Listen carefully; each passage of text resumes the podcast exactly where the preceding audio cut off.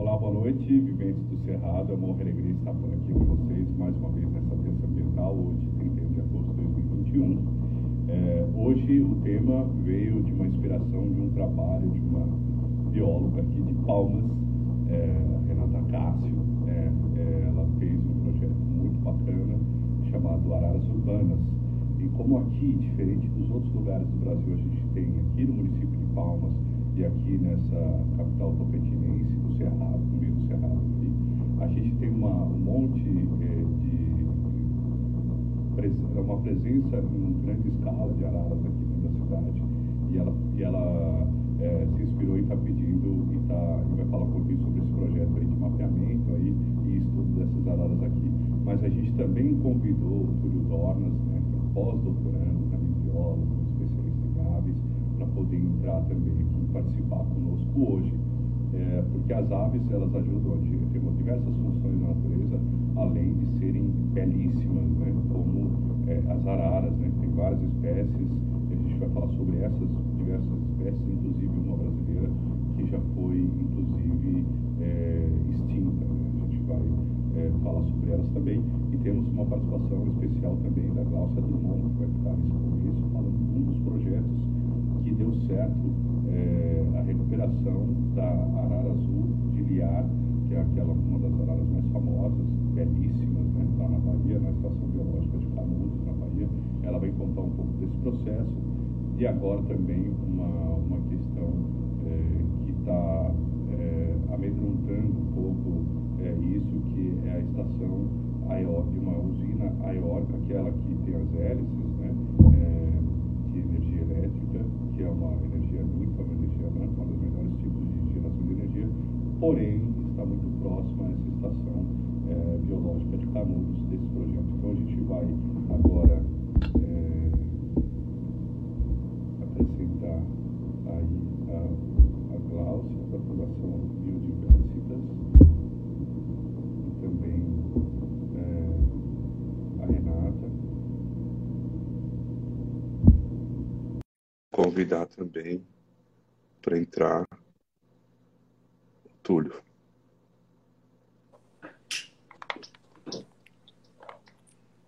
Olá, sejam bem-vindas. Obrigada. Olá. Tudo bem? Tenho honra e alegria Olá, de recebê-las aqui. Boa noite. Boa noite. Ali, tudo bem? Túlio, tudo bem? Boa noite. Tudo bom, pessoal? Me escutam aí? Sim, escutamos Sim, bem. Muito obrigado. tranquilo, Túlio.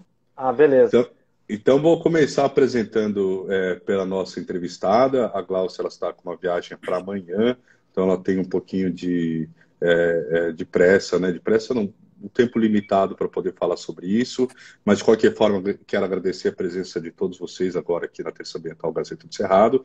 Né? A gente começa com as apresentações com a Gláucia Drummond, que é bióloga, ecóloga, mestre em ecologia, conservação e manejo da vida silvestre e é superintendente da Fundação Biodiversitas, que também ajuda a, a, a, controlar e depois explicar melhor sobre a participação na Estação Biológica de Canudos, na Bahia. Seja bem-vinda, Gláucia. Obrigada, Marco. Prazer.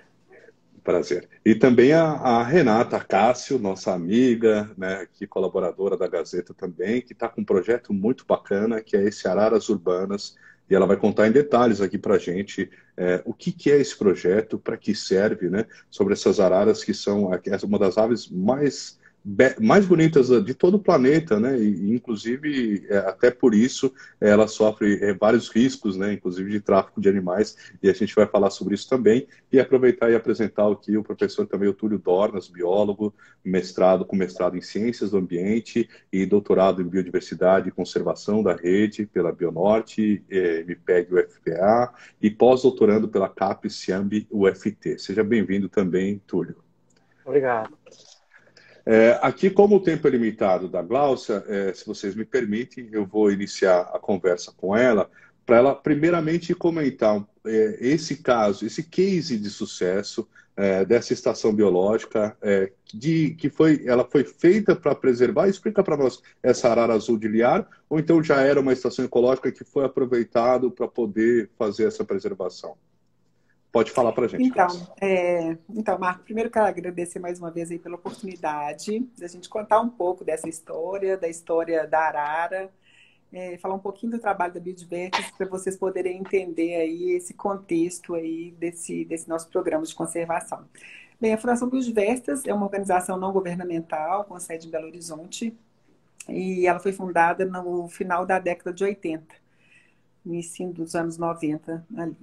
É, a Biodiversidade trabalha, né, a nossa missão é promover a conservação da biodiversidade brasileira, e aí a gente trabalha de diferentes formas, é, desde a realização de estudos técnicos, científicos, para subsidiar políticas públicas, governos, empresas, de modo a que todos possam alinhar as melhores práticas ambientais aí é, buscando a, a, conservação da nossa riqueza biológica, do nosso patrimônio genético. É, a Biodiversidade é bastante conhecida por um trabalho que ela já desenvolve há muitos anos, que é o estudo do, da, do estado de conservação das espécies, que isso gera as listas vermelhas de espécies ameaçadas de extinção. E essas listas, então, elas visam orientar aí sobre aquelas espécies que têm um risco mais crítico é, de extinção na natureza. E além desse trabalho, né, que são trabalhos técnicos de levantamentos, de inventários, de, de publicações, nós também trabalhamos com ações de conservação direta.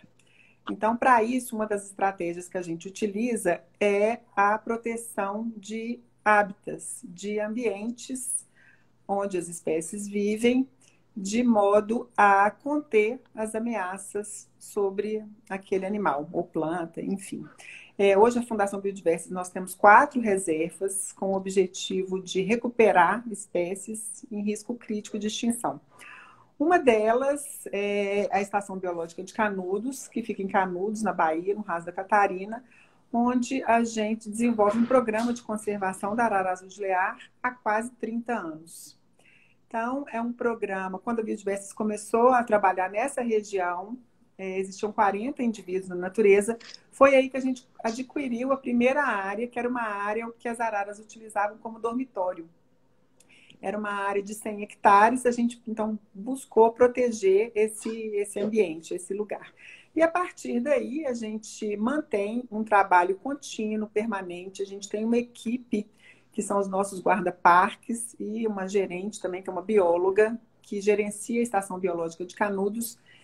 E a partir né, de, de, de, da participação dessas pessoas, a gente consegue manter uma presença permanente no campo para proteger esses ambientes e também trabalhar com as comunidades no entorno, de modo a demonstrar a importância é, da arara, da conservação né, daquele ecossistema, enfim, a gente trabalha com uma espécie, mas na verdade a gente está garantindo aí a conservação de um ambiente, várias espécies juntos, né? juntas. É... Hoje, Mas então, foi, foi, então foi, foi, um, foi um projeto que é, houve aquisição do terreno para preservar, já que era um Isso. local de, de interesse de, de, de dormitório delas. De uso então. da espécie, é. Uhum. Mas foi um né? projeto, eh, teve recursos internacionais, a própria ONG conseguiu então, fazer isso? É, não, então, a gente trabalha, né, nós somos uma ONG, então a gente trabalha com muitas parcerias. Então, é, todo, né, toda essa história e esse programa de conservação, ele é feito por meio da participação de várias instituições e pessoas que, que doam e que, e que trabalham também pela mesma causa.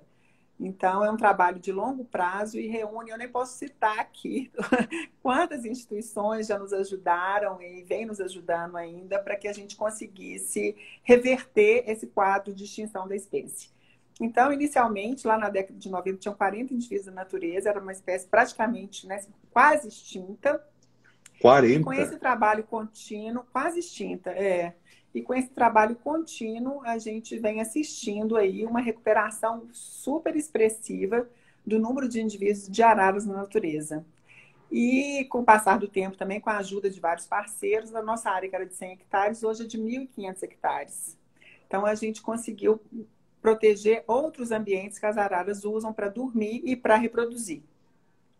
Então, é um ambiente bem preservado, bem protegido, é uma caatinga linda, é um lugar maravilhoso, gente, que vale demais a pena conhecer. É, quem não conhece, fica o Mas, convite, mas é, é aberto ao público? Então, É agora já é aberto. Por muitos anos, é, por muitos anos, nós fizemos a opção de manter é, a reserva é, fechada à visitação.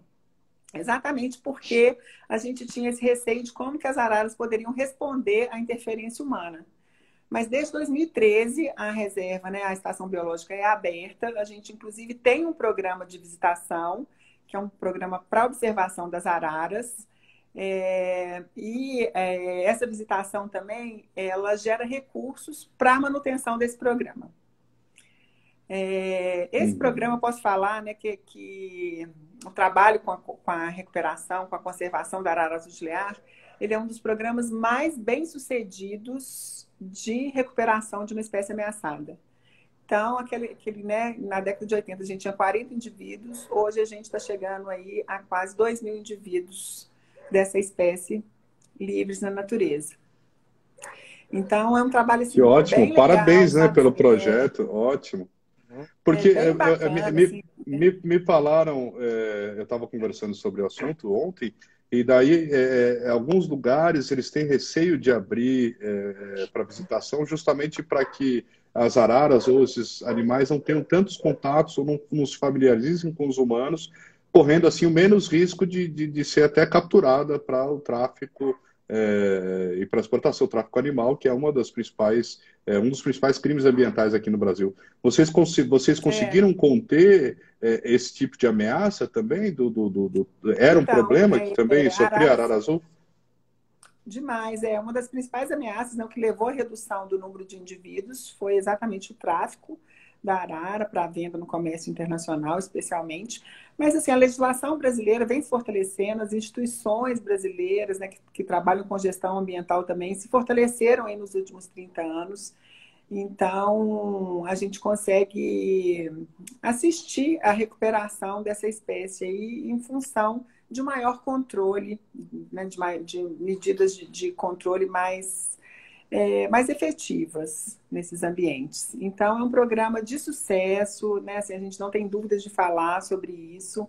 É, tem- a gente tem outras áreas, como eu disse, que são reservas e que às vezes a gente não consegue atender o público exatamente por causa desse possível aí de eventual impacto aí sobre a espécie, né? Sobre como que ela vai reagir aí a essa presença. Mas lá em Canudos, não. Lá em Canudos, é, a estação é aberta, a gente recebe visitantes. é, inclusive, a maioria dos visitantes que recebem são, é, são pessoas de outros países que têm essa cultura de observação de aves. Essa cultura no Brasil, ela vem crescendo nos últimos anos, mas é, a gente percebe que nos países internacionais isso é mais bem estabelecido.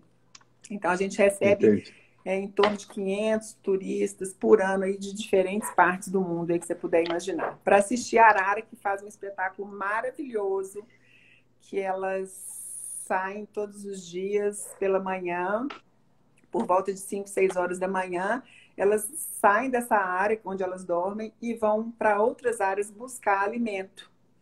Elas se alimentam de uma espécie de uma palmeira, que também é endêmica lá da região.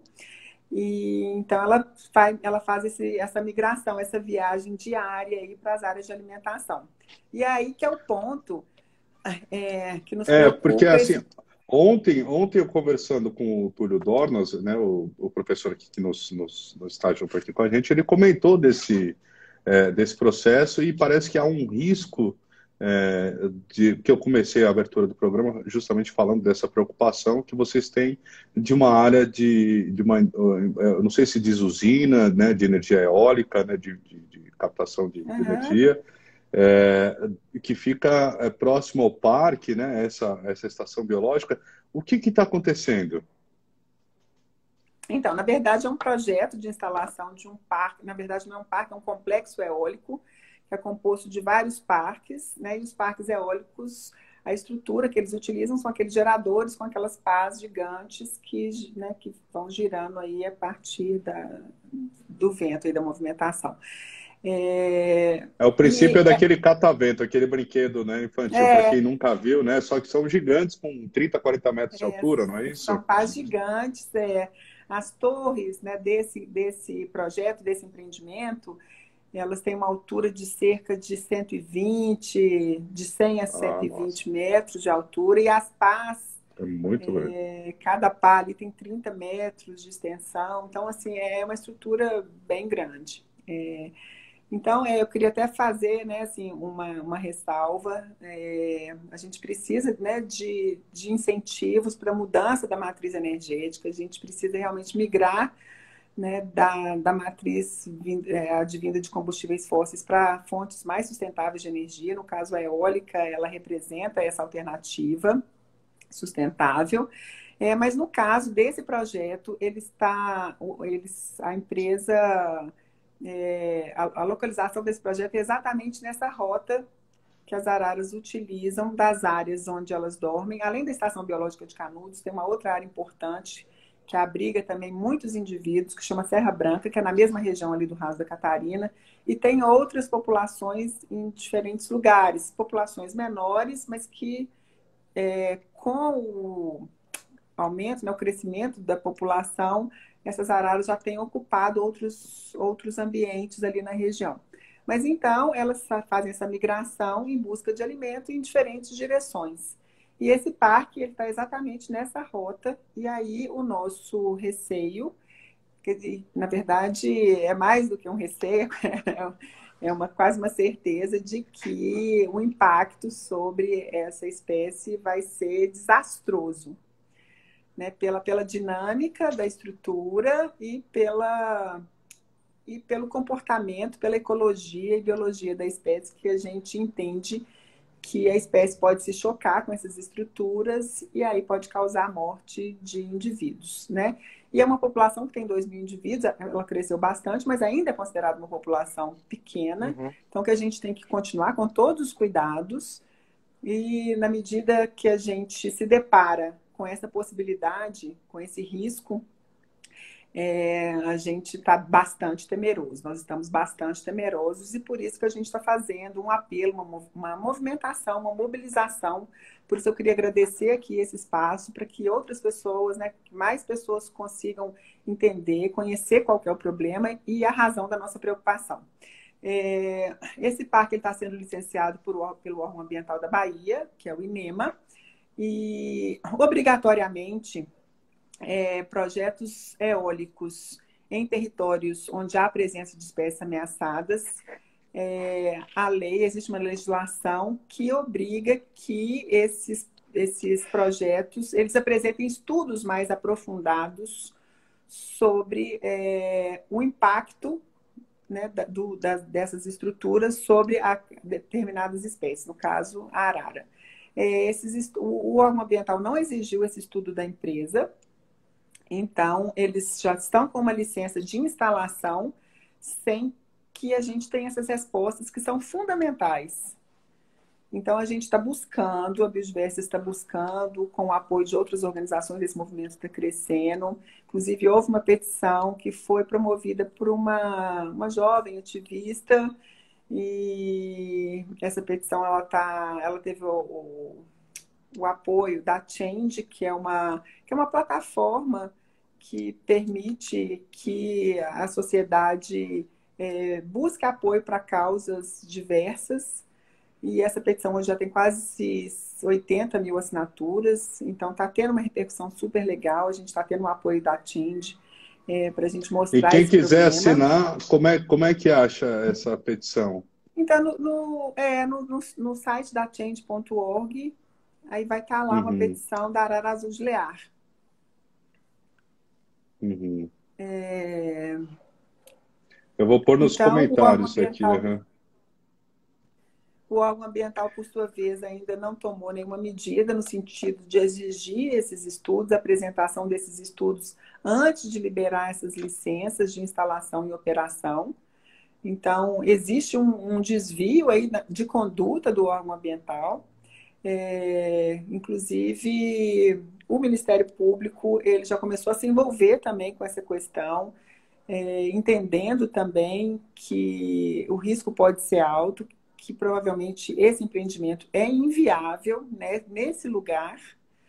e já recomendou ao INEMA, que é o Ambiental da Bahia, a empresa que chama Voltar Energia, que eles suspendam é, as obras, a construção desse, desse complexo eólico até que eles apresentem os estudos. Mas, no caso, é, o que a gente é, entende é que, mesmo com os estudos, que aliás, que os estudos vão demonstrar que o risco é altíssimo e que esse empreendimento não pode estar ali. Então, ótimo, a energia é super bem-vinda, mas a ideia é que a gente consiga é, fazer com que a empresa entenda né, que esse empreendimento pode causar a extinção de uma espécie. E isso é muito grave, né, muito sério.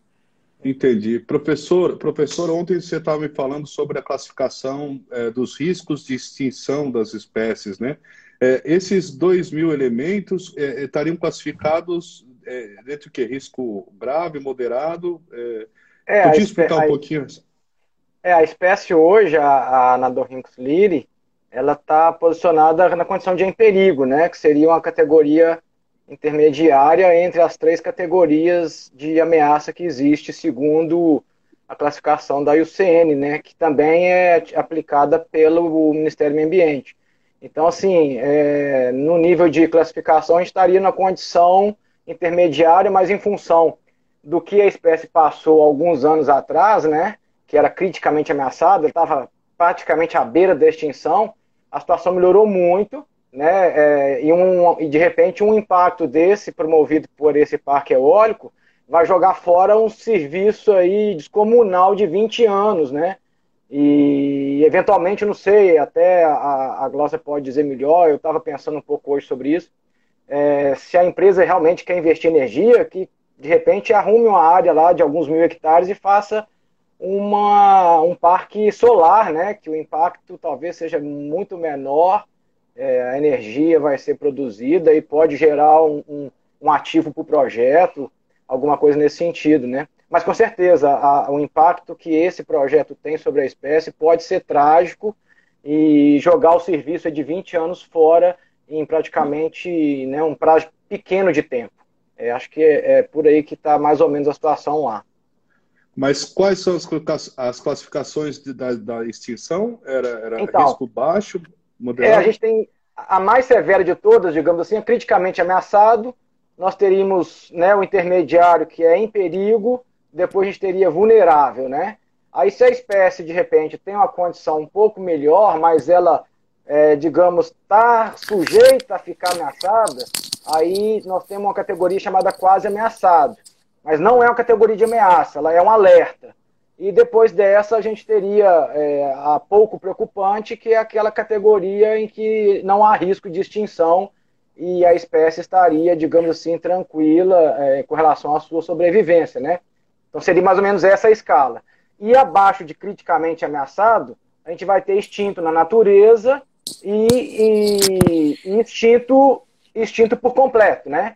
Extinto na natureza, geralmente a gente tem uma espécie que ela não existe na natureza, mas existe em cativeiro, e extinto por completo, digamos assim, é aquela espécie que não tem mais nenhum indivíduo na, na, na, no planeta, não tem nenhum indivíduo na natureza e nenhum indivíduo em cativeiro. Então essa aí a gente considera que ela, ela se extinguiu por completo e não tem mais volta para ela. Entendi. É, Renata, é aqui, Aqui, aqui essa, essa, essas araras azuis, elas correm algum risco? Você começou o projeto, as, aliás, as nossas araras são as canindés, né? Essas que você está fazendo ah. mapeamento. É, há alguma preocupação com a espécie, por isso o projeto? O projeto, ele veio para chamar a atenção, né, é, da população, é, porque elas vieram parar aqui, né? Acho que toda vez que a gente pega uma espécie para ser símbolo, né? A gente não está trabalhando só com a preservação dela. A gente está usando essa espécie para chamar a atenção de algo a mais. Então, as araras azuis, é, as araras canidés aqui não estão ameaçadas, né, Túlio? Uhum. Mas elas estão vindo para Palmas já há algum tempo, porque encontraram é, árvores nativas para alimentação, né? E para poderem fazer os ninhos também. Mas por que vieram para cá? Por que estão aqui? A gente tem que pensar nisso. Perderam é, o lugar onde moravam, é, elas vão continuar aqui, como é que elas vão ficar daqui a pouco? Porque elas estão fazendo os ninhos nos canteiros centrais de Palmas, dentro das quadras. E é isso que a gente vai identificar né, com o aplicativo. A gente está fazendo esse mapeamento de onde elas estão, e são palmeiras que não são nativas e que logo, logo vão cair. E aí, onde é que elas vão ficar? Essa é a nossa grande preocupação, né? E como todos os projetos da Associação dos Biólogos do Tocantins é pautado pelos objetivos do desenvolvimento sustentável, a gente viu que esse projeto se enquadrava em dois grandes objetivos, que é o, o objetivo ODS 3, que é saúde e bem-estar, e o ODS 11, que fala da, das cidades sustentáveis, né? Que é tentar encontrar formas é, de ter um ambiente mais tranquilo não só para os seres humanos, mas para os animais que também é, estão aqui convivendo conosco, estão aqui, fazem parte. Maravilha. Gláucia, é, algum próximo projeto? Como é que vocês identificam aonde que vocês vão trabalhar? Vocês vão ampliar? Qual que é o planejamento disso? Porque são muitas espécies ameaçadas aqui no Brasil, né? Qual que, qual que é o papel de vocês? É trabalhar mais as aves ou as araras? Ou ampliar esse projeto, cuidar disso, uma coisa de cada vez? Então, é, nós temos quatro reservas e cada uma dessas reservas é com um animal diferente, assim, diferentes grupos. É, na verdade, aves nós temos duas. É, a gente tem uma outra reserva na divisa de Minas com Bahia, onde a gente tem chama Mata do Passarinho essa reserva, onde a gente protege uma espécie raríssima, raríssima, é praticamente extinta na natureza, talvez seja considerada uma das aves mais raras hoje do planeta.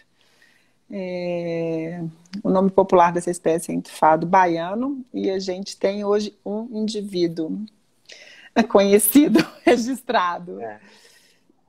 Então é, assim, é baiano, tenso, a gente, e, entufado baiano. E, é, é uma espécie de mata atlântica que sofreu aí, né, com, com o processo de fragmentação, de desmatamento aí desse bioma. Então é uma espécie que ela é raríssima, assim.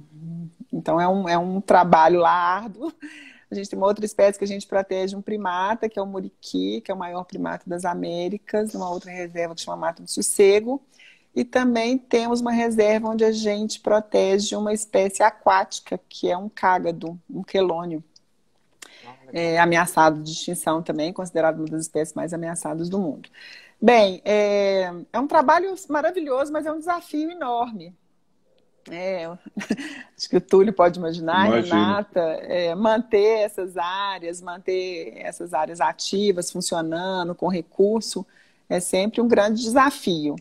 É, claro que o nosso desejo é proteger o maior número de espécies possíveis, mas é, isso depende muito dessas limitações aí de recursos e oportunidades.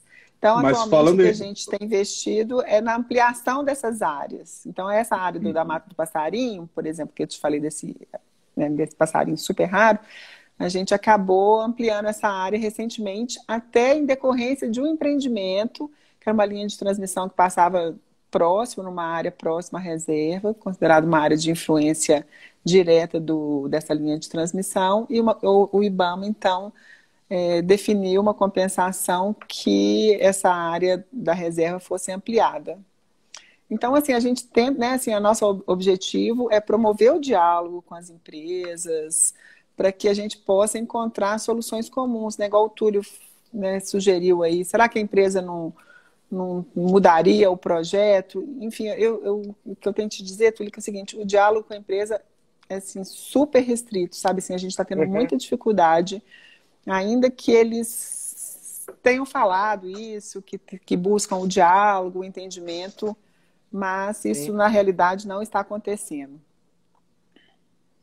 Entendi, mas você, você agora falou que o, o, essa questão do, do Parque das Araras, né, da estação biológica, está é, tá cobrando ingressos e está tendo sustentável. Você acredita que a preservação pode ser uma alternativa econômica também para algum tipo de investimento de empresas? Ah, vamos recuperar e transformar num parque que seja até uma, uma, um investimento visando um retorno financeiro e preservando ao mesmo tempo? Sim, é, é, não só a observação de aves, mas outras atividades né, que são que essas, essas reservas, essas áreas têm potencial, como educação ambiental, um turismo mesmo na natureza. Então, essas áreas podem gerar recursos para ser, elas serem autossustentáveis. Né? E no caso, por exemplo, da Estação Biológica de Canudos, é importante a gente dizer que nós temos esse programa lá, a gente recebe turistas, a gente oferece o café da manhã, as outras refeições a gente não oferece exatamente para que esses turistas possam usufruir do serviço da cidade e movimentar a economia local. Então, é, não só um parque eólico gera emprego, mas assim essas iniciativas de conservação também elas podem ser bastante atraentes para as comunidades, para as populações locais, se a gente trabalha em parceria. Então, tem, tem empresas, tem uma empresa que local que leva turistas também. Então, assim, a gente está gerando emprego né, para essas pessoas. É, então, assim, é uma oportunidade bem legal, bem interessante, que é importante a gente analisar essas áreas naturais como um potencial também de ganho econômico. Ótimo, eu sei que você está com uma viagem marcada. Eu agradeço demais a sua participação. É, a gente está conversando aqui com a Gláucia Drummond, bióloga, ecóloga, mestre em ecologia, conservação e manejo da vida silvestre e superintendente da Fundação é, é Biodiversitas, que você está falando, né? Isso, isso, é, é. Então, muito obrigado, uma boa viagem. Eu sei que é uma missão né, de trabalho também. Isso. Então, vá lá defender o meio ambiente aqui e essa Isso.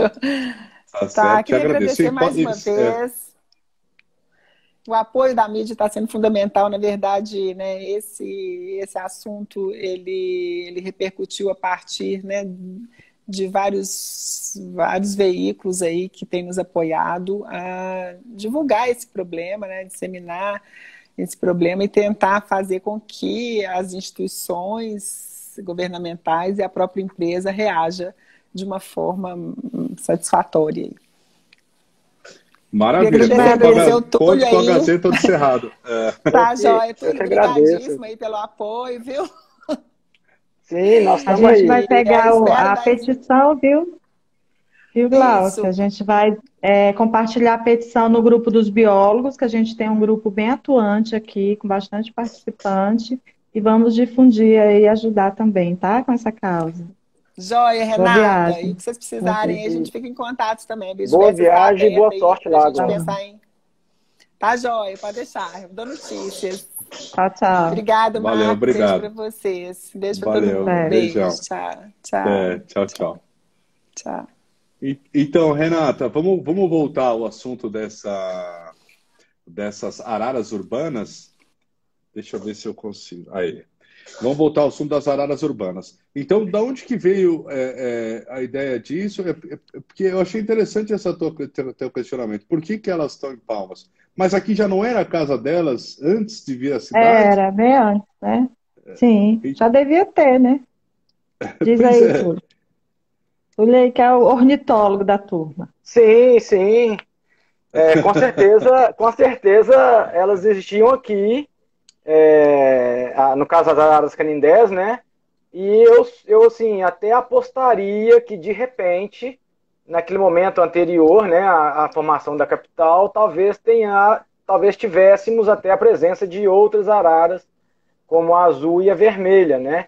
Mas é, hoje, com a situação do crescimento urbano, é, é, mais fácil de compreender a ausência das duas, né? Da, da arara vermelha e da arara azul aqui. Agora, a arara canindé, é, certamente, né, a gente vai teria ela aqui antes de Palmas, porque basta a gente adentrar o Tocantins aí que a gente vai ter ambientes muito semelhantes ao que existia aqui e a gente encontra o bicho por lá, né?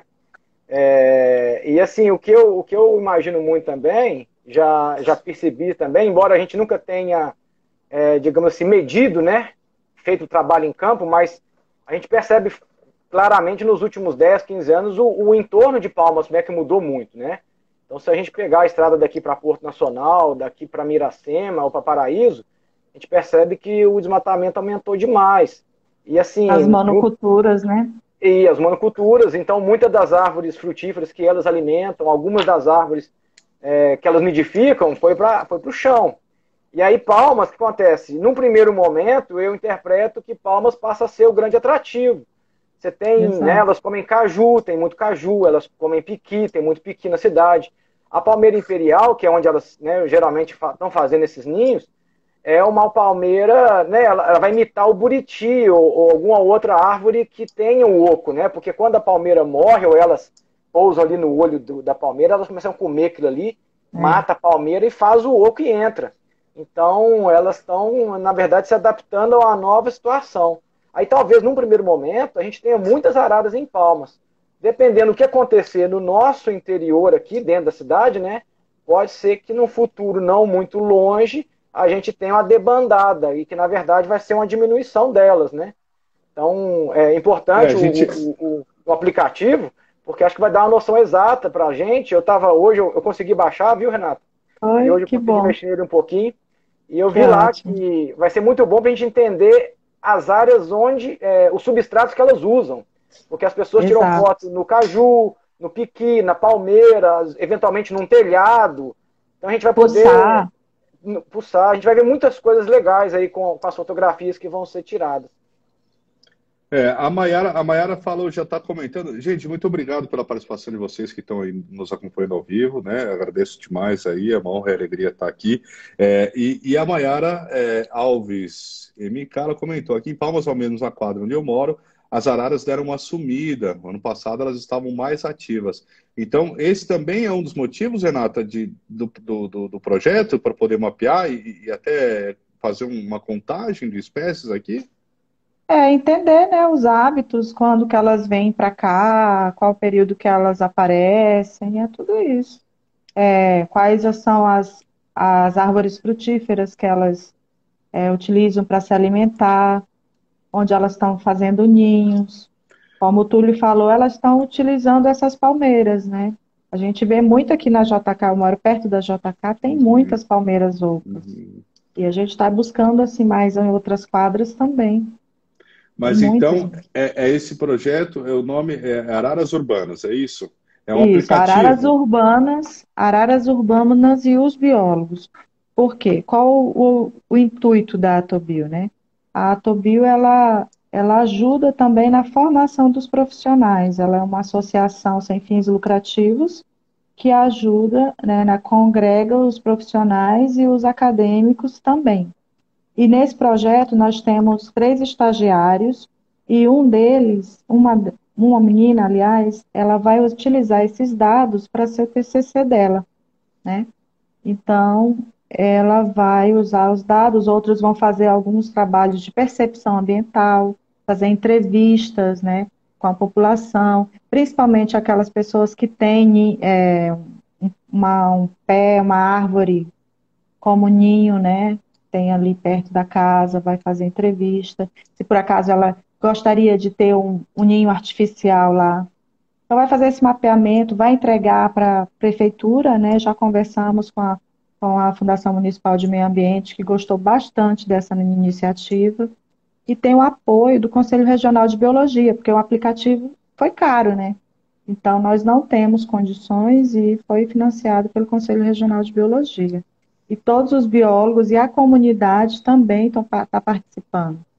É, chama Ciência Cidadã, né, com a participação da comunidade, a, a, a é aproximar a ciência da população.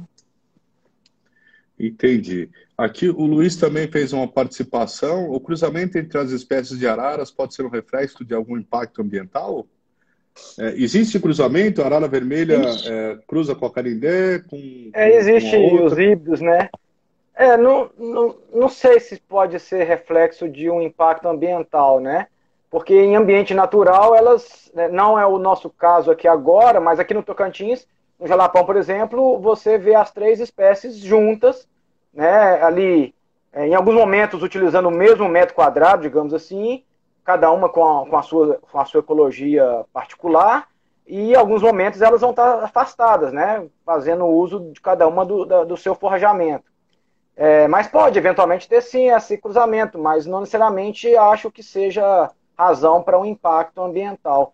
De repente, em função da ecologia das espécies, o desmatamento, degradação, a queimada vai afastá-las. Então pode, é, é, de repente, é promover um distanciamento entre elas, não necessariamente uma aproximação. Entendi. É, e essa área da, da Serra do Alageado, é, ela prefere serra ou prefere cerrado? Então, é, a arara canindé, a gente encontra ela ao longo de toda essa extensão. Desde a parte baixa, digamos aqui, né, a, a área onde é palmas, até lá em cima no topo onde está a serra. Porque assim, ela, ela utiliza muitos buritis para alimentação, também para nidificação. Ela gosta dos frutos do piqui, então a gente tem piqui aqui embaixo, a gente tem piqui lá em cima. Ela gosta de comer também alguns coquinhos e caju. Então, assim, ela vai encontrar. A questão é que, é, o, que o que a gente tem que entender muitas das vezes, é interessante, é saber, por exemplo, os dormitórios e as áreas de alimentação. Então, é, é, a gente sabe que essa arara, por exemplo, ela pode deslocar num dia aí em torno de 40, 50 quilômetros entre o dormitório dela e as áreas de, de alimentação. E ela retorna para essa área de, de, dormitório. Então, eventualmente, o dormitório de algum grupo pode ser é, no topo da, da, da, da Serra do Lajeado, alimentação aqui. Eventualmente, o inverso, ela come aqui, dorme lá, e, ou dorme aqui come lá, entendeu? Então, é importante também ter essa noção de dormitório, ponto de alimentação. Então, necessariamente não, não teria uma relação entre o alto da serra e a parte baixa da serra, aqui embaixo na cidade. Entendi. Eu vi, eu vi, Renata, voltando para a questão desse, desse projeto, é, eu vi que você tem. É, como é que é? A pessoa baixa, baixa o aplicativo, daí ela falou que tem aqui, ó, passo a passo para o app, né? Encontrar no grupo de araras, fotografe com a câmera do seu celular. É, como, é que, como é que é esse registro? Como é que funciona? Então, depois que fotografa a arara ou o grupo, né? Que às vezes elas andam em bando, é, você abre o aplicativo, aí tem o ícone da Aí a pessoa já fez né, todo o cadastro com o um e-mail, né? Com, já fez o cadastro, já habilitou o aplicativo para o uso. Né? O nome do aplicativo é Araras Urbanos e as, as biólogas com arroba, isso, né? É, é, ou então pode procurar também no Play Store é, como Araras Bio, também acha. Araras Bio. Tá. Também acha. Tá, deve... Aí fotografa a arara com a, com a câmera do celular, abre o aplicativo, aperta no ícone da câmera e aí vai pedir para colocar as informações, né? É, se é a quantidade de araras, é o primeiro Aí você vai digitar se era uma, duas, três. A ação, se ela estava voando ou se ela estava parada. Se escolher voando, vai, vai abrir uma outra janela para falar a direção desse voo. Por quê? A gente vai querer entender se ela está indo para a serra, como o Túlio acabou de falar. Às vezes é porque elas moram lá, passa o dia lá e volta para cá, né? Então, a gente tem observado que elas, pelo menos aqui na minha região, às vezes quando eu estou andando, elas saem cedinho para o leste, né? Então, acho que elas vão para a serra. Então, aí tem leste, oeste, norte e sul. Se tiver parada, está numa árvore, ou está no ninho, ou está se alimentando. Está parada sem estar tá se comendo. Está no ninho ou se alimentando. Mais três atividades. E são, então são sete hábitos, né, que a gente, são sete informações que a gente coleta no aplicativo. Depois é, carrega a fotografia e envia as observações. É bem simples, mas ele tem tipo uma comunidade também no aplicativo. O aplicativo você tem o ranking de observadores das pessoas que mais fizeram observação que é no íconezinho que parece uma estrela. Aí você clica no estrela, vai aparecer as pessoas que mais fizeram os registros. Tem um íconezinho que tem observações da comunidade que são todas as pessoas que contribuíram e aparece as fotos das pessoas e você, você como participante do aplicativo pode comentar nas fotos dos, dos colegas, né? Das pessoas ali. E também tem o um mapa. Tem o um mapa. Onde, onde já, foram registrados. Ah. Onde já foram registrados, né? Onde as pessoas já tiraram fotografia e alimentaram é, o aplicativo. E outro ícone do aplicativo é, são as minhas observações, que tem só os seus registros, né, a quantidade de fotografias e de, de observações que você já colocou no aplicativo. É, a gente pretende, assim, a gente está pleiteando, porque o, o Conselho Regional de Biologia, duas vezes por ano, ele ele lança editais para apoiar universidades e associações é, com apoio recurso financeiro, né? E a gente vai é, pedir, está concorrendo para iOS, porque muita gente diz que não está participando porque tem iOS, né? Então a gente está concorrendo aí, quem sabe aumenta o número de o que, o que, o que, o que, que é o iOS? É para celular que é o ah, sistema, aí, o sistema, é Android. operacional. É, ah, é do, do, do Apple, do, do, do iPhone, né? Isso. né? Ah, tá. É, só para. Eu, eu, achei que era é. uma sigla de, do financiamento. Não, não, não ah, desculpa. Não, desculpa. tranquilo. Mas bacana. Aqui, ó, aqui a Bia está falando o seguinte, ó. É, é, onde, ela primeiro ela comentou que lá em Campo Grande estão cruzando canidés e vermelhas. Depois ela comenta uhum. o seguinte: onde chegam as informações e como são monitoradas né, do aplicativo. Chega para quem? Chega no e-mail? Chega no. É, tem um, tem um banco de dados, né? Que depois a gente vai trabalhar esses, esses dados, vai analisar com o professor, professor ornitólogo da UFT, Renato Pinheiro, que a gente vai trabalhar esses dados. Chega no e-mail e tem outra plataforma que a gente vai trabalhar. Ótimo. Enquanto a gente não começou. Uhum. E vai virar uma, um TCC e depois ele vai. ficar disponível, né, também para as pessoas. Com certeza. Né? Vai tá. ficar, vai ficar disponível. Tem, Túlio, ontem, ontem a gente conversando inicialmente, você falou de uma espécie de arara que, que foi extinta, né, lá no Paraná. Sim, é, é a Nadorrincus glaucus. Pode falar, desculpa. Pode é, então, não, eu queria, eu queria saber isso. Assim, como que está a situação, é, no seu caso, que é especialista em aves, é ornitólogo, é isso que chama é isso? Aham, ornitólogo. É, é, como que está a situação das aves no Brasil? Quantas espécies estão em extinção, mais ou menos? É, como é que está essa, essa, esse debate aí, né? Olha, eu, eu até já busquei essa informação aqui, porque ela não é fácil de a gente memorizar. Tá aqui, uhum. ó é, que acontece? Em termos de aves do Brasil, a gente tem hoje, porque a gente tem a lista de aves ameaçadas, né, do Brasil e das espécies como um todo, não só as aves, todos os grupos e plantas.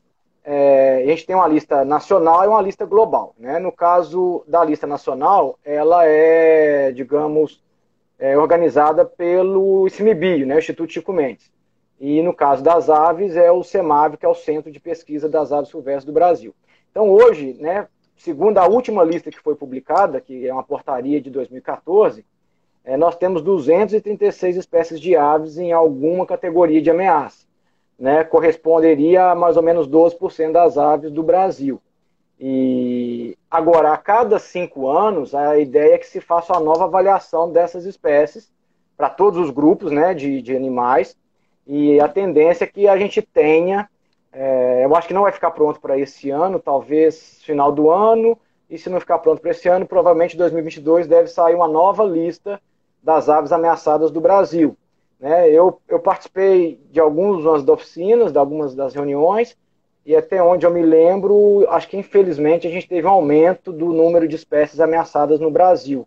Né? Eu não lembro o valor exato, até mesmo porque é uma informação que fica é, guardada para a reunião, porque é, um, é, só no momento da publicação que essas informações vêm à tona. Então, assim, eu não me preocupei muito em guardar os números, mas eu lembro que nas conversas é, esse número vai aumentar, o que não é um bom sinal. Né? A ideia é que a gente tivesse uma diminuição das espécies ameaçadas. É, então, a gente está tendo um aumento. Né? E em relação à, arara, é a arara azul pequena, é, Ela é uma que arara essa que, que foi uma... extinta, né? É. é, que foi extinta, né? Que é, foi extinta por completo. A gente não tem nenhuma, é, nenhum conhecimento de indivíduo natureza e não há registro de nenhum indivíduo em cativeiro. Ela é uma espécie que no Brasil ocorria ali, a princípio, no sul, no, no oeste do Paraná, Santa Catarina, Rio Grande do Sul, um pedaço do Paraguai, Argentina e Uruguai, e ela praticamente se extinguiu, é, a princípio por dois motivos: é, a, o desmatamento na região, que foi muito intenso, e o tráfico. E parece que os naturalistas que andaram na época, os pesquisadores né, mais do século XVIII, XIX, que tiveram contato com ela, já descreviam que naturalmente ela já era uma espécie mais rara. Então, por exemplo, dificilmente, pelo que, eles, pelo que eu pude apurar, ela deveria ter em abundâncias, igual a gente vê aqui a arara canindé, né?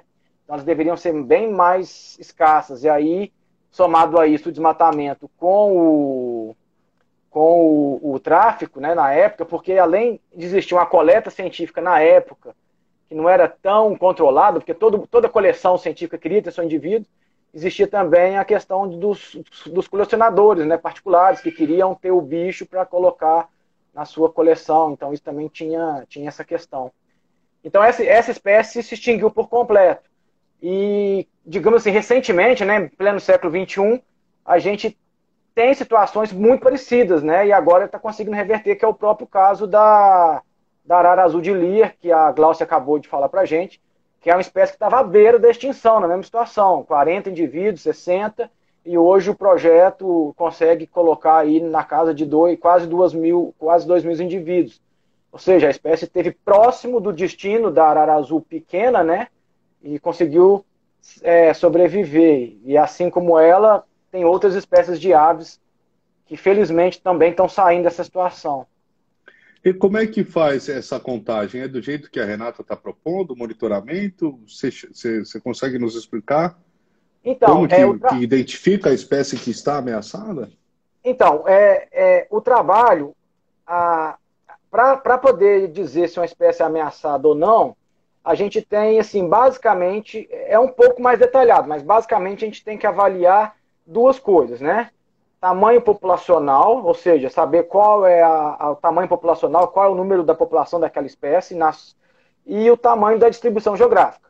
Então, por exemplo, uma espécie que tem uma distribuição geográfica muito pequena, né, e somado a essa distribuição pequena, também tem uma população pequena, ela é uma forte candidata a ter algum nível de ameaça, né, dela ser categorizada em algum nível de ameaça.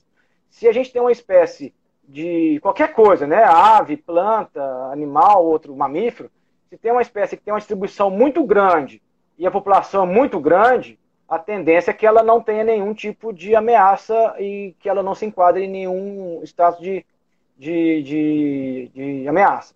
Então, por exemplo, é fácil pensar, a gente pode pensar no bem. O bem a gente consegue né, identificar de Manaus até Porto Alegre, gente tem bem TV, então dificilmente um bem TV vai ser categorizado em alguma, alguma, alguma, alguma categoria de ameaça. Agora, se a gente pensar, por exemplo, numa espécie, acho que provavelmente nós aqui conhecemos, é, a, nível de, de, imaginário, acho que o pessoal que está assistindo também, se a gente pensar no pato mergulhão, por exemplo, que é uma espécie que está presente aqui no Jalapão, aqui em Tocantins, ela tem uma distribuição muito restrita, basicamente Jalapão, Chapada dos Veadeiros em Goiás e Serra da Canastra em Minas. A população total é 250 indivíduos, né, o estimado. Então, seja, um, de repente um evento de uma hidrelétrica pode acabar com o ambiente da, da espécie, né, num desses três locais, e a espécie acaba, é, literalmente acaba. Então é mais ou menos por aí que a gente analisa como é que uma espécie entra em extinção ou não.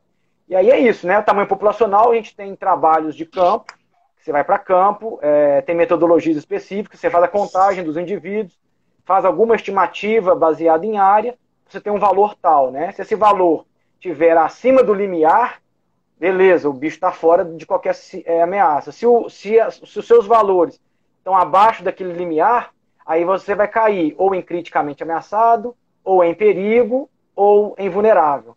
E assim vai sendo feito para todas as espécies que a gente tem no Brasil. Essa é a avaliação que é feita a nível nacional é, pelo ICMBio, para todas as espécies, todas. Né? Desde de, de peixe a todas as espécies de aves, mamíferos, e se não tiver enganado, o máximo de invertebrados possíveis, né? Besouro, borboleta, formiga e assim vai. Mas deve ser uma força-tarefa grande, né? Porque como é, que, como é que faz essa contagem como é que não confunde um indivíduo com o outro? Porque, por exemplo, essas araras, para mim, são muito parecidas, né? Como é, é mas elas são diferentes. Uma com a outra, é. é. É, que nem digital, cada um tem a sua ali, é isso? É, não, é porque assim, né? É, você. Não, a contagem dos indivíduos, sim, né? A gente tem métodos que evita duplicata. Então, por exemplo, é, é, geralmente você tem uma equipe, né? Uma equipe se separa em. No caso da Arara, especificamente, vamos lá. No caso da Arara, o importante é o dormitório, é o que eu comentei antes. Se você acha o dormitório, você tem uma garantia de fazer uma contagem bem segura. Então, você, sei lá, você está você tá ali, chegou no, você descobriu o dormitório, né? O bicho chega por volta de 5 horas, 5 e meia da tarde. Aí vem aquele bando gigante, 200 indivíduos. À medida que eles vão chegando, você vai fazendo a contagem. Você conta, aí você tem uma precisão, ó, 200. Aí se eventualmente nós sabemos de um outro dormitório, a equipe pode ter um outro, né, um outro membro, esse outro membro está no segundo dormitório, a 20 quilômetros de distância, e aí naquele segundo dormitório, simultaneamente, contamos mais 100. Olha, já temos 300 indivíduos. E assim vai. Né? Caso, caso não seja o dormitório, a gente vai ter que tentar achar um método em que, quando a gente faz a contagem, a gente evita a duplicata, né? a, a, duplica, é a duplicata de indivíduos. Agora, é, às vezes tem espécies diferentes em que são semelhantes, né? Aí a gente tem, né, a gente tem a capacidade ali de distinguir uma característica é, às vezes sutil, né, a plumagem um pouco mais verde, um pouco mais azul, um branco. Aí tem um binóculo, né, a gente usa, utiliza o binóculo que facilita a identificação dessas características e permite a contagem. Mas o que você disse é isso. Eu acho que no caso de araras é o dormitório. A gente vai para o dormitório e tenta contar o máximo possível, que é uma garantia de diferenciar os indivíduos. Maravilha. E o binóculo, para quem gosta de observar aves, qual que é o binóculo? Quantas vezes ele tem que. Tem alguma dica de, de, disso? Então, de, de é... sim, os binóculos, assim, eu não, eu não tenho como dar detalhes agora, até mesmo porque tem que fazer uma busca, eu, eu não tenho isso decoradinho, mas basicamente, é, às vezes as pessoas têm aquela coisa de pegar um binóculo que tem zoom, né? Aquele binóculozão grandão, afirma, poxa, esse binóculozão vai me ajudar porque ele é mais potente. Na verdade, para observar aves, isso não, isso não acontece. Né? Então, o binóculo que tem zoom, ele tem uma chavinha de 10 a 30 vezes, ele já não ajuda, porque quando você coloca no 30 vezes, qualquer mexida que você der na, na, na sua mão, você já perdeu o controle do bicho. Então, um binóculo adequado é um binóculo que tem ali o tamanho de 10 vezes a 8 vezes de aproximação, e que a lente tenha em torno de 4 a 5 centímetros. Então a gente tem um binóculo que seria uma configuração 4 por 10, ou 4 por, é, 4 por 10 ou 4 por 8, isso. Que é o tamanho da lente e a aproximação dele. Esse é o melhor binóculo porque ele te permite visualizar as aves de, de uma forma bem mais tranquila e, e, e sem nenhum tipo de tremedeira, né? Porque o, se o zoom é muito alto, é isso. Você vai, qualquer mínimo movimento, você vai perder o contato com a ave. E o zoom muito pequenininho também é ruim, porque você não vai conseguir trazer, né, ver a espécie com detalhes para poder fazer a identificação e observar as características. Então, esse, essa configuração de binóculo é, é mais interessante. E de, em termos de preço, tem preços que variam, né? Geralmente é um produto importado, o preço hoje do dólar é muito alto. Você tem alguns binóculos mais em conta, na casa de 300, 400 reais, nessa configuração que eu falei, e nessa mesma configuração você tem binóculos na casa de 3 mil, 4 mil reais, até 5 mil reais. Nossa. Então, é, é, é, esse de 300 atende, né? Ele, digamos assim, tem algumas características nele que é inferior, você, nitidamente você percebe, mas em termos de custo-benefício, ele te atende porque você consegue ir para campo, você observa as aves. Obviamente tem que ter um cuidado para evitar é, umidade, ele mofa e por aí vai. E na aproximação também, né? Porque você está chegando perto, fazendo barulho, pode espantar. Sim, o, por isso o binóculo é, é, importante, que às vezes você consegue de uma distância é, longa ter uma boa visão, né, um bom avistamento e fazer a, a, a identificação, ou às vezes analisar o comportamento, a dieta. Muitas vezes a gente está querendo saber o que, que o bicho come, então a gente vai olhar com binóculo, ele está comendo a sementinha de uma árvore. Através da semente você sabe qual é a espécie da árvore e assim vai. Existe uma infinidade de possibilidades.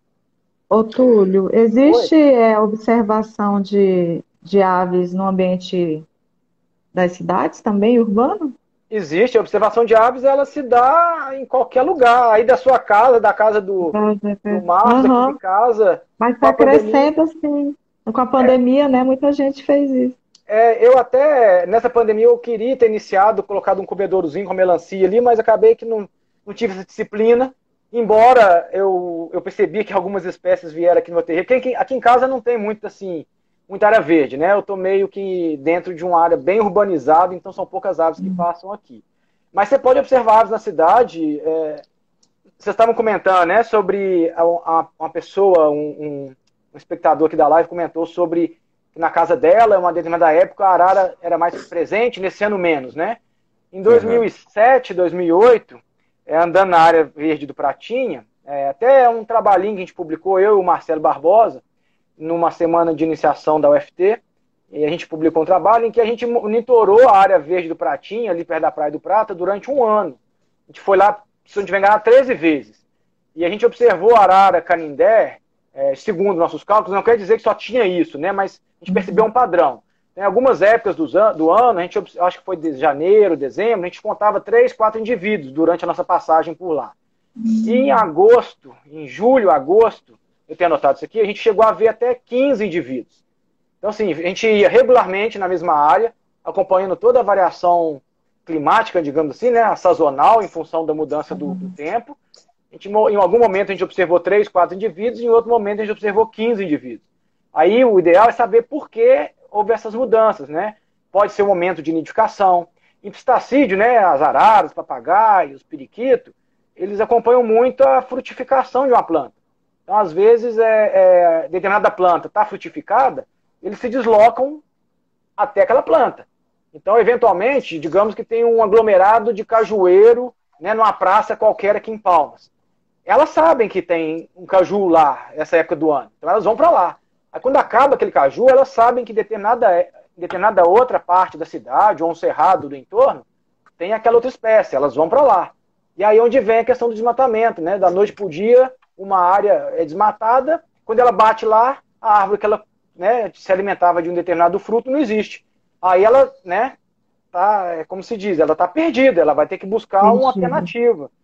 E essa, eu acho que essa é uma, é uma situação que tem ocorrido em Palmas em razão do entorno.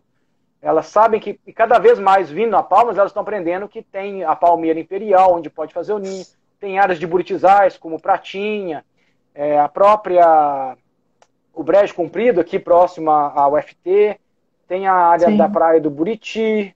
É, então essas áreas elas são importantes também. Até quem está nos ah. assistindo, que quer fotografar para contribuir com o aplicativo, é importante ah. às vezes, né? Oh, hoje eu vou sair para fotografar arara.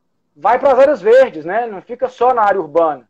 Porque as áreas verdes pode ser que estão com os bichos lá e enquanto as pessoas estão fotografando só é, nas áreas urbanas, né? E, então seria importante também usar essas áreas de palmas, áreas verdes, que eu acho que é onde elas Com se certeza. concentram mais. É, o, a, o Cílio, é, é, Cílio Namad, Namadantas é, falou o seguinte: é, modelos estatísticos. Silas? Ah, tá. Porque o nome de, de Instagram não é. não é o nome mesmo, né? ele falou Dantas. também dos. Silas Dantas, ótimo. Ele falou dos modelos estatísticos também, né, para fazer a contagem. Então pega uma amostragem de determinada área, isso, e amplia para uma área maior, é isso? Sim, você pode ter é, contagens por modelagem e ter uma estimativa de, de qual a população daquela área. E vai te dar um valor, né? Que é, é uma projeção. A, a classificação, é, o, os critérios de, de categorização que, que tem origem lá na IUCN, ele permite isso também. Ele permite estimativas, projeções. Você também pode fazer modelagens, estimar uma população e, e analisar segundo os critérios. Ótimo. E também tem aqui mais uma pergunta. Qual que é a ação daí, Renata? Qual que é a ação mais importante para conscientizar é, sobre a importância das araras? Você acha que esse projeto já é uma forma de conscientização sobre a importância delas? Com certeza, né? A gente tem que pensar, todo mundo acha muito bonito, né? Acha, adora. Todo mundo gosta de fotografar as araras, postar foto no Instagram, mas a gente tem que refletir por que elas estão aqui e será que elas vão ficar? Né? Então, para a permanência delas aqui, a gente tem que investir é, em árvores nativas, frutíferas nativas, né? E locais que elas possam continuar aqui saudáveis, podendo se reproduzir né? e ajudar a nossa cidade a ficar cada vez mais bonita. Então, eu peço a colaboração de todos que estão assistindo e pedir para os familiares baixarem o aplicativo também para participar desse projeto com a gente. Araras Urbanas Bio dá para achar, né? Dá, dá para achar, tranquilamente. Só não tem para iPhone, é isso? Ainda não. Mas ainda se a não. gente for contemplado aí, já esse ano ainda vai ter.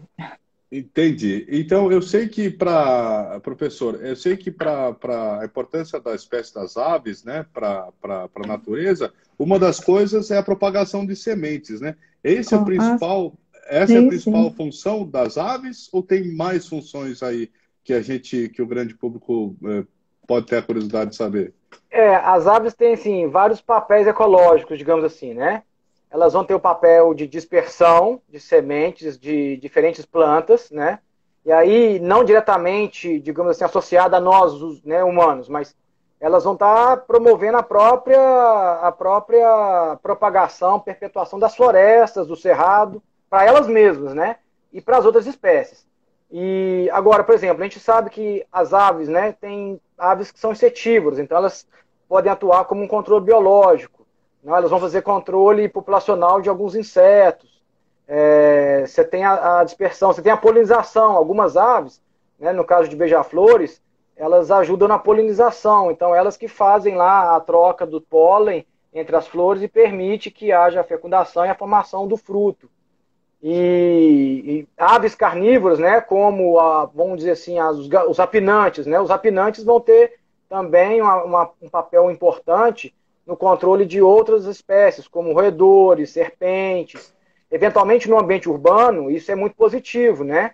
É, as pessoas tem, temem os ratos, temem as cobras, não, não é para tanto, mas é, é, importante entender. Às vezes, o, o, o, rapinante vai comer o pintinho lá da galinha no terreiro ganha uma pedrada, mas ele tem que entender que faz parte. Então, é importante entender esses papéis ecológicos e, de certo modo, né, saber conviver com isso. Acho que é por aí. Maravilha. Eu estendi um pouco mais por causa da participação da Glaucia no começo. E agora eu deixo para as considerações finais aí, Renata. Vamos começar contigo. Muito obrigado pela participação. Parabéns pela iniciativa do projeto, é muito interessante, né? É, e despertar essa, essa consciência nas pessoas e já fazer um mapeamento, né? E, e conhecimento é, mais aprimorado das espécies. Então, eu agradeço novamente a sua participação aqui e da Atobia, na Associação Tocantinense é, de Biólogos, que é parceiro aqui da Gazeta do Cerrado também. Muito obrigado né, pela participação. Você é a vice-presidente, né? Então, a, a, gente agradece demais. E, e agora o microfone está aberto para você. Muito obrigada pelo convite, né? Como eu disse, é, o aplicativo está aberto para a participação de toda a comunidade. A gente quer aproximar né, a ciência ainda mais em tempos tão sombrios é, da população, e estamos é, dispostos a contribuir com a sociedade também. Nosso contato, procure nosso Instagram, qualquer é, dúvida. Teve o tá pessoal que perguntou quando que tem previsão para os, primeiros resultados, a Raquel é, Cassiol. Já tem previsão? Assim, a, a estimativa é quando? No final de setembro, nós vamos é, já lançar o primeiro mapa. É o primeiro mapa. Mas o projeto vai continuar até o final do ano, independente da, do segundo edital ser aprovado. Porque nós precisamos de mais dados né, para elaboração do TCC da acadêmica de biologia. Então, esse ano todo ainda vai acontecer, independente da aprovação do, do edital. Por favor, participem, baixe o aplicativo. Até, é, até porque o aplicativo já vai estar pronto, né? Manda para a gente, tá a, gente, a gente publicar na Gazeta esse aplicativo é. com link, porque aqui no Instagram Sim. é mais difícil que o link não carrega, né? Uhum, Mas aí na tá Gazeta tá em matéria a gente, a gente, pode. Temos pode até fazer. com QR Codezinho, assim que fica ah, mais ótimo. prático. Tá? Vou Maravilha. mandar para você sim. Muito obrigado pelo convite, tá? Muito obrigado. E professor Túlio Dornas também, aqui a gente conversou com a Renata Cássio, bióloga, especialista em planejamento e gestão ambiental, especialista em zoologia, professora da SEDUC, vice-presidente da Ato Bio, que é a Associação Tocantinense de Biólogos né, e Biólogas, e delegada também da CR Bio 4, que é a Regional de Biologia, não é isso? Isso. E, e, estamos também conversando com o professor Túlio Dornas, biólogo, mestrando e mestre em ciência do ambiente, doutorado em biodiversidade e conservação pela Rede Bionorte, MPEG e UFPA, EPA, e pós-doutorando em CAP, CIAMB e UFT é, também. Então, as árvores são importantes, é isso, professor? Nós precisamos conservá-las? Sim, sim, é, as árvores são importantes. É, então, assim, Marcos, eu agradeço essa oportunidade do, de estar aqui com vocês hoje. Muito legal falar né, do nosso trabalho. Parabenizar a Renata pela iniciativa do aplicativo, mais a equipe. E, assim, aproveitar esse momento que nós estamos falando das aves urbanas né, e das araras, e que os nossos espectadores, eventualmente outras pessoas que vão assistir a live posteriormente, é, enxerguem nas araras uma ponte né, na Arara Canindé, aqui de Palmas, uma ponte para conhecer as demais aves do estado, as demais araras. Né? A gente tem outras araras no estado Tocantins.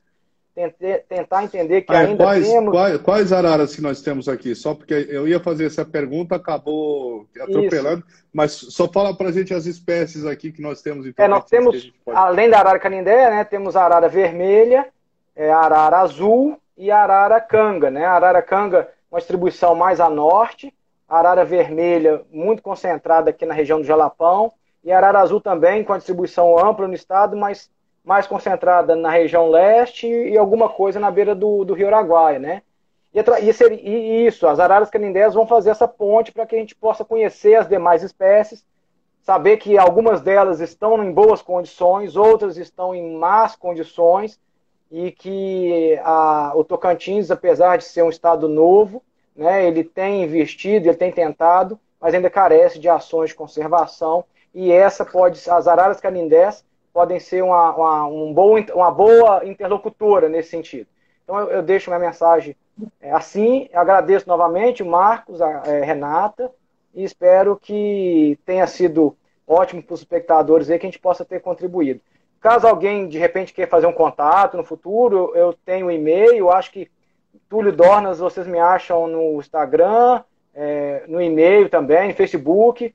E eventualmente qualquer outra coisa, estou à disposição para conversar e, e, esclarecer e ajudar também. E também ser ajudado, se alguém tiver alguma informação interessante também, pode me procurar que eu, eu fico agradecido. É isso, obrigado. Mara, maravilha, é, Túlio Dornas, biólogo, pós-doutorando é, aí um super especialista em aves aqui. Eu vou te convidar mais vezes, porque eu ainda quero saber do tucano, oh. da arpia, como é que está a situação no Brasil, ou árpia, né? No, no, Sim. É, e, e, das outras espécies aí que estão ameaçadas, né? Oh, então, só aproveitando aqui, fazendo um, um merchanzinho já, é, final do mês, até para a Gazeta do Cerrado fazer uma cobertura, acho que a, a Renata vai achar legal, a Beatriz também, que está aí nos bastidores aí assistindo a nossa live. No final do mês de setembro tem o seminário de pesquisa e biodiversidade do Estado. Isso. Vai ter a, algumas palestras, né? Que vai, na verdade, um momento histórico. Eu acho que não me lembro dos meus, dos meus 16 anos. Me permite, Marcos, eu queria fazer esse relato aqui. Desculpa alongar. Hoje é 31 fazer. de agosto. É, no dia 31 de agosto de 2005, eu saía de Belo Horizonte e vinha para cá. Dormi na Chapada dos Veadeiros. Dia 1 de agosto, cheguei, ó, 1 de setembro, cheguei em Palmas 43 graus na sombra, suave igual uma tampa de chaleira. e aí tudo começou há 16 anos atrás. Então, assim. Olha só. Não sei se em 16 anos nós tivemos um evento que vai acontecer. Vai ter palestras muito interessantes de, de profissionais da biologia, da conservação e da biodiversidade da UFT, uhum. gente de fora do, do, do estado também, para falar sobre o Tocantins.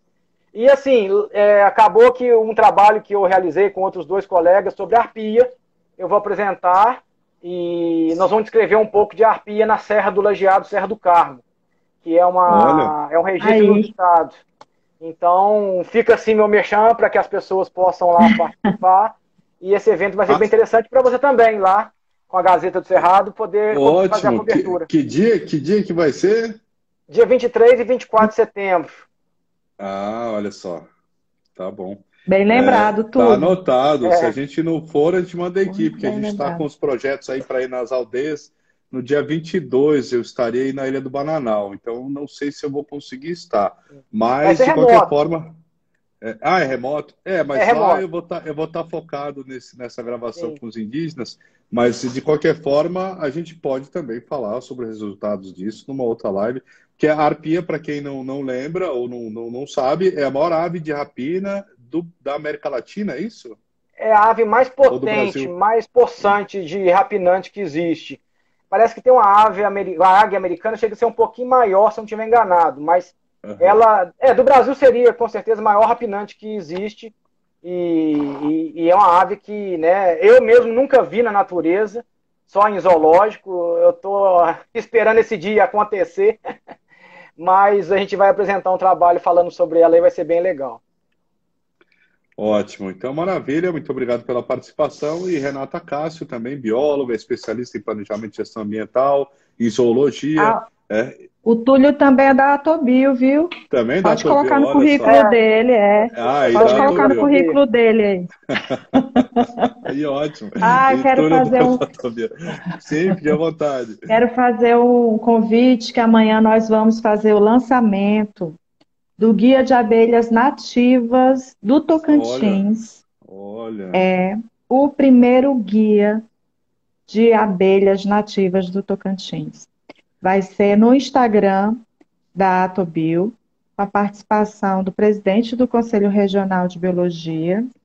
É, esse guia teve a participação do, dos professores da UFT, alguns professores, né, especialistas em abelhas, e da, de alunos do, do Fórum de Agrotóxicos também participaram, alguns parceiros, e alunos da rede estadual, municipal e particulares. Os alunos é, fotografavam é, abelhas com ferrão e sem ferrão, porque teve um concurso de fotografia para participar desse guia. Então, foi um guia bem interessante, feito com os alunos, é, com a comunidade. Então, vai ser um lançamento amanhã, às 18 horas, no Instagram da Atobio. Todos convidados, tá? Ótimo. Eu, eu lembrei de, de, uma, de uma entrevista que eu fiz, inclusive quando acho que eu conheci o professor Túlio, numa agrotins de um especialista em meliponicultura, que era uma palavra que até então eu não conhecia. Que é, é justamente... uma palavra bonita, né? é uma palavra bonita. Que é, é o cultivo de mel de, de, de, mel, né, em geral. Só que ele uhum. comentou do, do, do, do, cultivo de mel de abelha silvestre e que o valor delas também acaba sendo muito mais caro do que o da abelha é, africana ou europeia, né? Que a gente também uhum. é, costuma, sem o risco né, dos ferrões que elas têm, né? Porque essas abelhas silvestres a, a, não tem ferrão, né? Então é também uma vantagem muito boa. Né? Então, é, fica a dica para os espectadores aí, você fica que tem uma propriedade rural aí, se vê uma abelhinha, não espanta não, Isso. chama ela para junto é. né? E, e, vai aprender como é que mexe aí para poder conservar, utilizar e também é uma outra forma de renda alternativa aí dentro da sua propriedade. Mas eu agradeço demais aí a professora Renata Castro, professor Túlio Dornas, muito obrigado aqui na Terça Ambiental. Semana que vem nós temos um Obrigada. papo sobre um curso de manejo de queimadas, né, de, de como é, combater os, o fogo também, porque essa época está queimando muito, a gente já queimou muito mais do que o ano passado inteiro, só até a, data Nossa. de hoje. Na verdade, em julho já tinha queimado muito mais do que o ano passado inteiro. Então a gente está muito preocupado com isso e a gente vai trazer é, esse curso aí de como é, cuidados com o fogo também na próxima terça. Muito obrigado novamente a, a, Obrigada vocês. A vocês. Né, obrigado você, Marcos, e parabéns aí pelo programa. Parabéns, viu? Muito Sucesso obrigado. Sucesso essa terça ambiental. Tchau, tchau. Ficar, ficará permanente aqui na, na, na, na, nossa Bia, depois YouTube, podcast e assim por diante. E a gente agradece você que está na, está nos assistindo até agora. Muito obrigado, é uma alegria estar por aqui e a gente se despede dessa terça ambiental né, com muita alegria. Até mais. Até. Até mais, obrigado.